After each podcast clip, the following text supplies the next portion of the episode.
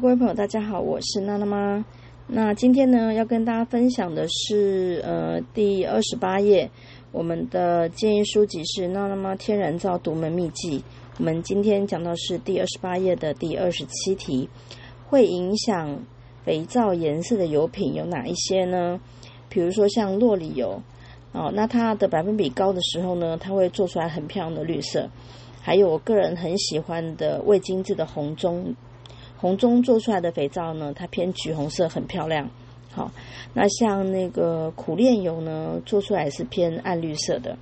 还有，呃，澳洲胡桃油也有它自己的颜色。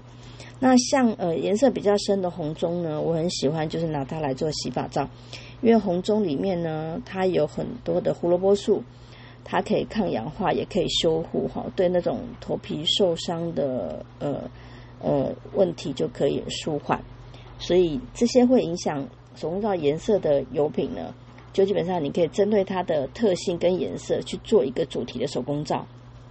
好，那就不建议你拿来做渲染，因为它会让你渲染的颜色会比较深。再来第二十八题，怎么样让皂体的颜色变白皙呢？一手工皂一般来讲呢，都会偏比较黄色。那如果喜欢白皙皂体的颜色，配方可以选择杏桃核仁油或榛果油或是山茶花油，这几款油品成皂呢都会偏的比较白，那起泡度也不错，也有一定的硬度。那如果你是用乳皂入皂的话呢，颜色一定会偏的比较黄的。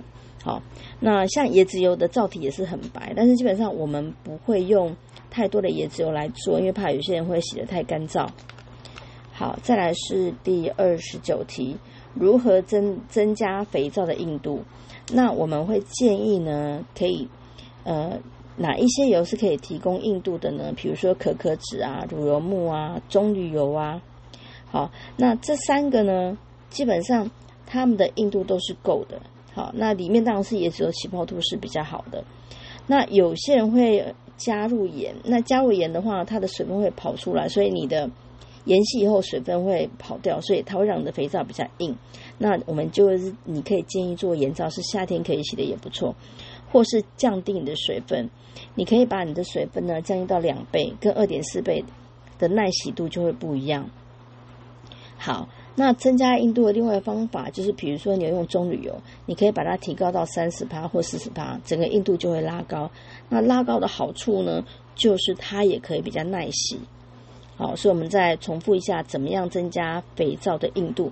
就是第一个，把水分减到两倍；再来就是增加螺木或是可可脂或是棕榈油，好，加到百分之三十。好，好，再来是第三十题，可以用回锅油做肥皂吗？好，基本上回锅油呢，我们都是拿来做加湿皂比较多，因为大部分的回锅油都是棕榈油。或是大豆油去榨的，那所以基本上我们都皂化价会大概用零点一三五到零点一四一来计算。那假如你你纯粹都是用回锅油的话呢，可能清洁力会没这么好，所以我会建议你可以用一半的椰子油加上一半的回收油来做。好，那还有一个重要的一点呢，就是要把食物的残渣过滤干净哦，好，这样可能会比较好。好，接下来呢，我们要分享是第三十一题：精致跟未精致油品的入灶的差别在哪里？好，前面几集我们有跟大家提到说，娜娜妈喜欢用未精致的油品来做，因为没有精致过油品呢，它的养分会比较多。好，那比如说我们举例，比如说像落呃像芝麻油好了，它可能某一些功效呢是在它的味道跟颜色，可是你今天可能一旦精致了以后，它可能就会少掉某一些效果，所以基本上，嗯，我要吃的或是要用的呢，我都会选择味呃呃就是初榨的，可能会比已精制来的更好。那再来，精致跟未精制的差别还有一点呢，就是皂化的速度。好，未精制油品呢，因为有一些不皂化物比较高，所以它会加速肥皂的皂化反应。那精致过的话呢，它需要打的时间就会比较久，所以呢，呃，你要注意一下它的皂化的速度哦。像有些像他妈有两家洛里油的厂商，一家十分钟手打就好了，另外一家可能要四十分钟。虽然他们都说是未精制的油品，但是处理的方式还是不一样。好，那就看个人你喜欢哪一家处理的洛里油。那颜色跟味道也会影响哦。我们刚刚有前一集有提到，你用味精制做出来的皂呢，通常颜色会比精致再深一点。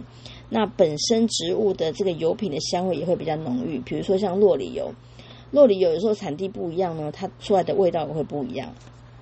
那这些呢，都是会影响的部分。好，好，再来我们看一下第三十二题。很多人问娜娜妈说，油品过期了可以打造吗？基本上我都问大家个问题：说你的油假如过期了，你会拿来吃吗？假如不会的话，为什么要拿来洗身体呢？那假如你真的是呃觉得很浪费，那我就建议你把它拿来做家事皂吧，因为毕竟它的油品已经氧化了，表示你的肥皂也不能放太久。那建议就是不要拿来洗在身上哦。OK。好，那我们今天就先分享到这边，感谢我大家，我是娜娜妈，下次见。